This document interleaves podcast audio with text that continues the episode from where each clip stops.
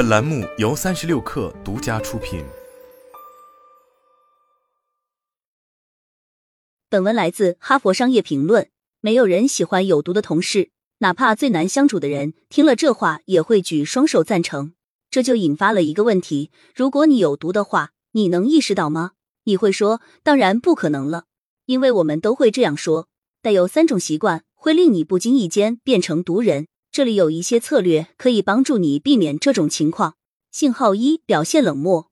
人类的大脑时刻保持着活跃的状态，努力探查其他人是否对我们构成威胁。影响我们的人际关系、我们的事业乃至我们的幸福安康，你会不会给我带来麻烦？我们总这么想。你是否会跟我竞争，或者试图危害我？人们依据你的热情程度对你进行评估。你的热情程度、表现友好、充满关怀，并设身处地为他人着想，可以证明你是否对观察者怀有善意。这也是他们初次与你接触时最先了解的一点。如果你表现的十分热情，那么在同事眼中。你指挥其他人做事，很可能是为了帮助他们。你在发送重要邮件时漏掉了一名同事，完全是因为疏忽。你的暴脾气也是因为压力太大。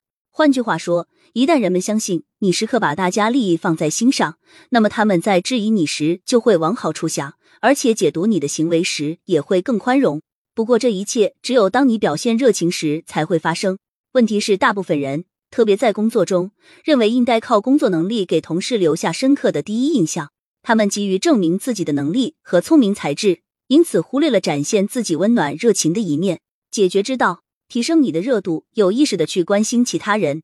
说话和倾听的时候，你应该多和其他人进行，并保持眼神交流。开会时，克制自己看手机的冲动，对周围的人和事物保持兴趣，不时点头。表示你理解其他人跟你说的话，保持微笑，特别是当其他人对你微笑的时候。最重要的是，实实在在的关注其他人的话，你的同事需要知道你在认真倾听。记住，其他人不会知道你内心的想法和感受，你必须表达出来。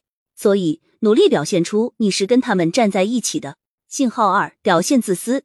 你说我为同事们拼命工作，比所有人做的都多都好，这或许是真的。可是。你究竟有多少时间真正花在关心同事上，考虑他们的观点，理解他们的困境？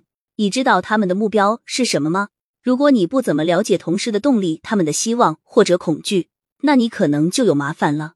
有毒的同事通常会认为这是我的世界，你只不过是生活在其中的一员罢了。虽然你可能并不这样认为，但只要你表现出来的是这种态度，就会成为毒人。即便你只专注于眼前的工作。两耳不闻窗外事，一门心思的埋头苦干，这种情况也可能发生。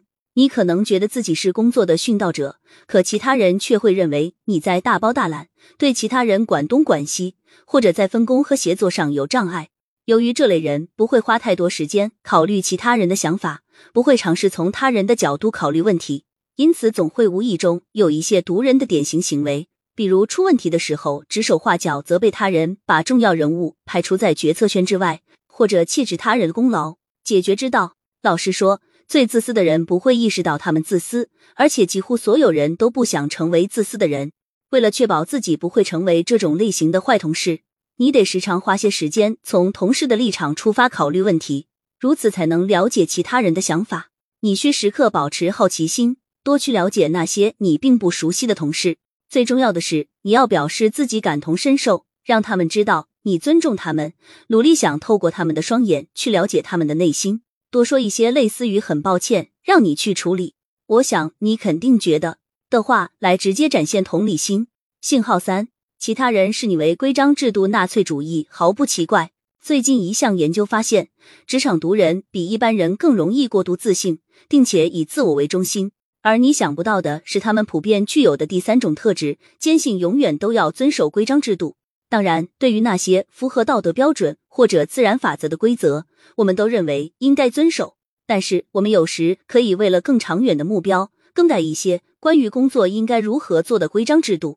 不过，规章制度纳粹主义者可不这么认为，他们紧抓着规则不放，就如同莱昂纳多·迪卡普里奥紧抓着泰坦尼克号上的门，好像他们靠这个才能活下来。而且，即便规则不合理或者阻碍了生产力，他们也要确保每个人都遵守规则。过度以预防为主的人，通常都会严格遵循规则。以预防为重点的人，一门心思保持安全。他们一般都规避风险，担心不够细心会产生问题。他们的优点在于工作更周密、准确、万全。解决之道，坦诚。这听起来像你吗？你做事的时候会不会有点严格？认为事情就应该这么办？你是否对此直言不讳？尽管你本意是好的，但你认为有道理或者负责的行为，可能就会破坏整个团队。面对规章制度，尤其是那些既不违背道德也无关法律的规则，多一些灵活与宽松。而且，当你放水时，一定要对同事严明，这样才不至于白当了好人。最后，如果你真的必须坚持规则，不要指望其他人能理解原因，花一点时间向其他人解释你的想法，告诉他们在这种情况下遵守规则原因，以及这样做会给团队带来的好处。